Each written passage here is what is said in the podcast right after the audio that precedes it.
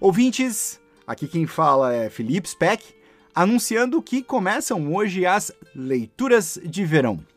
Leituras de verão, eu falei no último episódio, vai ser uma sessão especial aqui no Noites Gregas, uma sessão semanal, que vai durar todo o verão, em que o professor Moreno vai ler textos com mitos, histórias, personagens e, junto com isso, vai trazer as impressões dele sobre o que ele vai narrar. Hoje serão dois textos do livro Um Rio que Vem da Grécia, que foi a primeira coletânea de textos publicados pelo professor de mitologia. O primeiro texto chama A Idade de Ouro, que é aquela ideia de que a humanidade vem de idades decadentes, e nós já falamos sobre essa história no curso Mitologia na Arte, lá no módulo das metamorfoses, porque esse é um tema que é tratado pelo Ovídio. Inclusive é o primeiro canto, é a primeira história das metamorfoses que nós trouxemos lá para os nossos apoiadores na modalidade Deus, com imagens e tudo mais.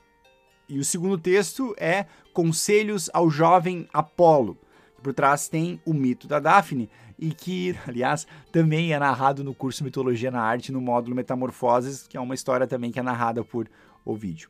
E antes de começar, o Moreno vai falar um pouco sobre essa seleção que ele vai fazer ao longo do verão. Uma boa leitura, pessoal!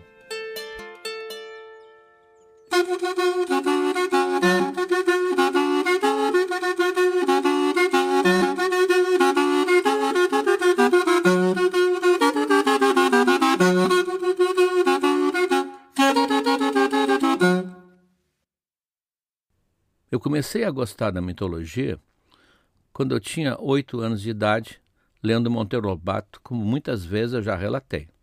Mas eu comecei a trabalhar com mitologia há mais ou menos uns 20 anos, quando eu ingressei num espetáculo que havia em Porto Alegre semanal chamado Sarau Elétrico.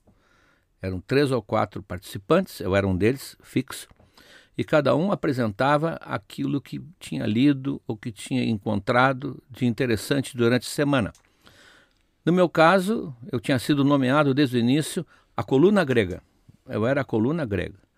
E reunia as histórias e contava as histórias que envolviam os autores, como Homero, como Exildo, tudo que vocês ouvem no podcast, e também pequenos acontecimentos do mundo antigo, pequenos mitos não tão importantes, dos quais eu sempre tentava extrair alguma coisa nova, alguma coisa que ensinasse a mim e aos meus ouvintes. Por isso, quando depois eu escrevi Troia e passei a escrever no jornal crônicas de 15 em 15 dias, como vocês vão ouvir agora, eu reuni essa série de textos que tratam de vários personagens que vocês conhecem e acrescentam aquilo que eu extraí naquele assunto, aquilo que eu aprendi com aquela história e que eu vou compartilhar com vocês.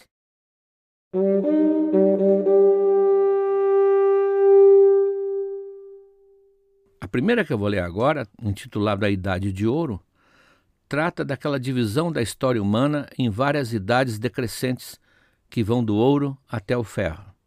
O vídeo falou nisso, Exildo falou nisso, mas eu vou apresentar uma releitura minha com a minha conclusão. Então lá vai. Muitos povos antigos, nas suas mitologias, imaginaram um mundo inicial quase perfeito em que os primeiros homens viviam na mais completa felicidade. Egípcios, hindus, chineses, maias e astecas compartilharam essa ideia de uma plenitude originária que a humanidade acabou perdendo. O grego Exildo, no seu Os Trabalhos e os Dias, fala-nos desse trajeto descendente do homem época após época de uma idade de ouro em que vivíamos em eterna festa, sem conhecer a necessidade ou a doença, passamos pela idade de prata, de bronze e decaindo sempre até chegar à nossa triste idade do ferro, que nos condenou ao trabalho e à nossa humana imperfeição. A tradição judaico-cristã acrescentou uma pequena chamazinha que não chega a nos aquecer. Embora tenhamos sido expulsos do paraíso pelo que fez o pai Adão, Talvez no fim dos tempos tenhamos uma última chance de conhecer aquela vida dourada que perdemos. Na outra ponta, o marxismo, uma religião mais moderna, nega a felicidade desse passado distante e aponta exatamente para a direção inversa, pois é no futuro que estaria a Idade de Ouro. A cada volta que o mundo dá, mais nos afastamos dos males e das necessidades que nos escravizavam quando imperava ainda a desordem das origens. O passar dos séculos, dos milênios, só vai enriquecer a nossa vida. Seguindo ora um rumo, ora o outro, os incontáveis passos da espécie humana terminaram definindo duas grandes trilhas na planície. O pensamento conservador, para o qual ontem sempre será melhor do que hoje, e o pensamento revolucionário, para o qual hoje nunca será tão bom quanto amanhã. Entre essas duas escolhas, a segunda é, como notou o filósofo Cioran, ingênua, mas muito mais generosa. Se a felicidade é, no fundo, obter o que eu desejo, pensar que ela está lá na frente, com a luz no fim do túnel, é melhor do que viver lamentando aquela ideia terrível de que eu cheguei tarde demais para a festa. Para mim, no entanto, não serve nem a nostalgia do passado, nem a esperança do futuro. Prefiro viver o presente, desejar o que já tenho, libertar-me dessa miragem de paraísos distantes e gozar aquilo que nunca me faltará: o mundo, a natureza, os amigos, as pessoas amadas que estão à minha volta. Isso só depende de mim. Um dia terei a coragem de adotar como lema de vida o que Kazantzakis, outro grego, escolheu como seu epitáfio. Não espero nada. Não tenho medo de nada. Sou livre.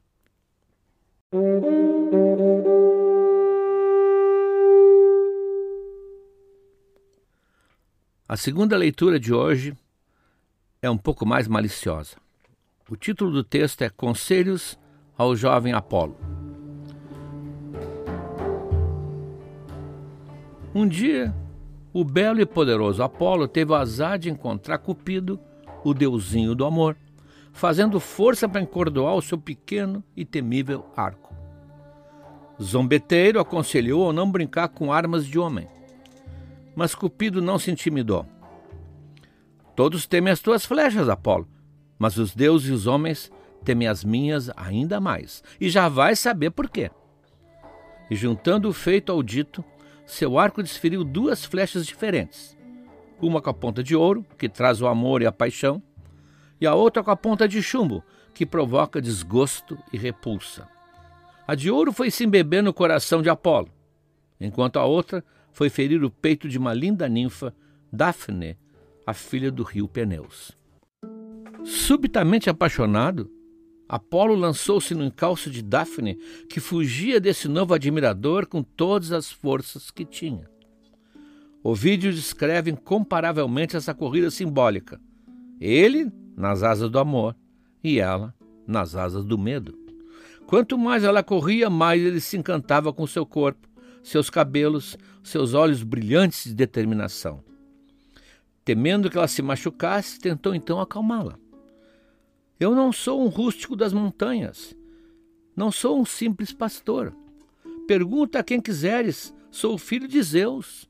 Sou o senhor dos oráculos. Eu sei o futuro dos homens. Sou o deus do canto e da lira. Sou o deus da medicina. Eu conheço os segredos de todas as plantas que curam.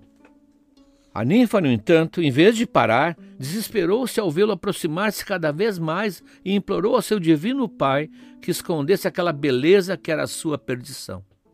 E mal o disse, aconteceu. Seus cabelos se transformaram em folhas, seus braços se estenderam em ramos verdejantes e seu corpo se cobriu de uma casca rugosa de árvore. A bela Daphne tinha deixado de existir, e Apolo, desolado, só pôde abraçar o tronco de um loureiro que desde aquele dia passou a ser sua árvore sagrada. Pobre Apolo! Não é assim que se chega ao coração de uma Daphne. Primeiro, para de falar em ti mesmo. Se conseguires deixá-la curiosa, ela vai descobrir quem tu és. O pavão vive exibindo a cauda só porque não tem linguagem e não pode falar com a pavoa. Muda o assunto, fala nela, em tudo que ela te inspira, nos sonhos que tens e que a incluem. E talvez só aí ela comece a te escutar.